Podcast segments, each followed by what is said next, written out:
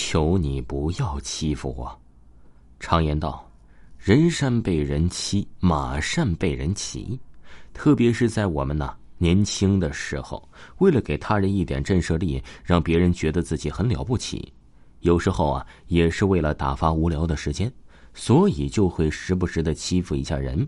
而这些人往往都是那些性格比较好，而且懦弱好欺负的。但是每一个看起来好欺负的人都可以随便欺负，不然呢，后果可不是你承担得起的。班里新转来一个名叫张小开的学生，本着亲近新人、树立威信的原则，作为班中的小霸王文东，在下课的时候第一时间来给小开上思想教育课。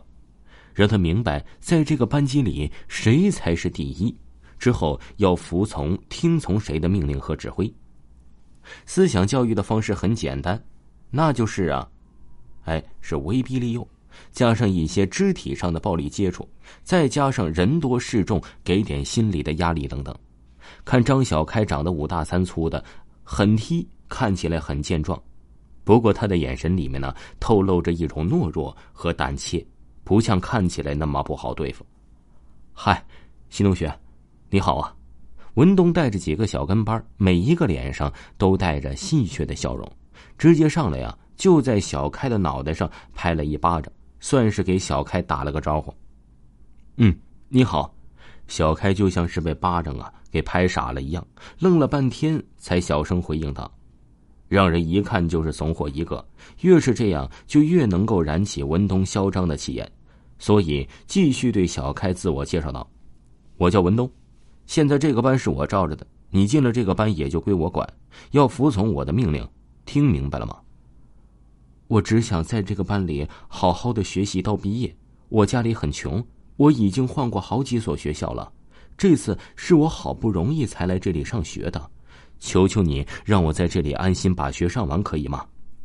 小开呀，用可怜的眼神看着文东，想到了父母为了能够让自己上上学，真的是费尽了周折，眼泪啊开始在眼眶里面打转了。哟，听你这意思，还有点不服是不是啊？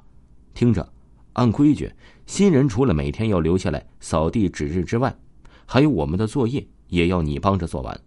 还有就是，哥们儿，我最近手头不怎么宽裕，你们这些借读生家里肯定钞票不少，明天记得给我拿点钱来用用啊！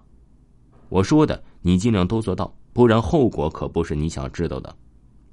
看小开这么怂，文东也没打算理他，放下话就想带着人离开了。可是就在文东转身离开的那一刻，清楚的听到小开用很小的声音说道：“你这样欺负人，后果……”也是你不想知道的，声音不大，但是文东听得很清楚。闻言，顿时怒火中烧，转身呢，打到了小申的跟前，上去就是一巴掌打在了小开的头上，才嚣张的吼道：“咋的？我说话你敢不听啊？求求你不要欺负我，不然，你和我都会很麻烦。”小开莫名其妙的说了一句：“靠，老子就欺负你了，怎么着吧？”说着话，文东就抬脚向张小开踢去，可是还没有接触到小开的身体，就被小开一把推开。接着就看到教堂上面旋转着好好的吊扇，竟然莫名其妙的坠落。要不是小开及时将文东推开，由于惯性还在风转旋立的扇叶，估计啊早就把文东的腿给切断了。小开虽然推开了文东，但是自己没有来得及躲避，被扇叶在肩膀上划了一道长长的口子。穿在外面的校服已经划破了，可以清楚的看到一寸多深、半尺多长、可见骨头的伤口。鲜血瞬间染红了张小开的衣服，脸色苍白的张小开用手捂着流血不止的伤口，发出了痛苦的呻吟声。这一幕啊，吓得教室里面的学生呆愣了几秒钟之后，顿时骚乱起来，大声吼叫着、吵闹着。文东从地上爬了起来，大叫了一声：“都不要吵了，都给我消停一点！”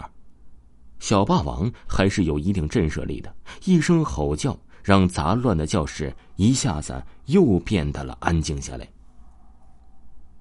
听众朋友，本集还有下集，请您继续收听。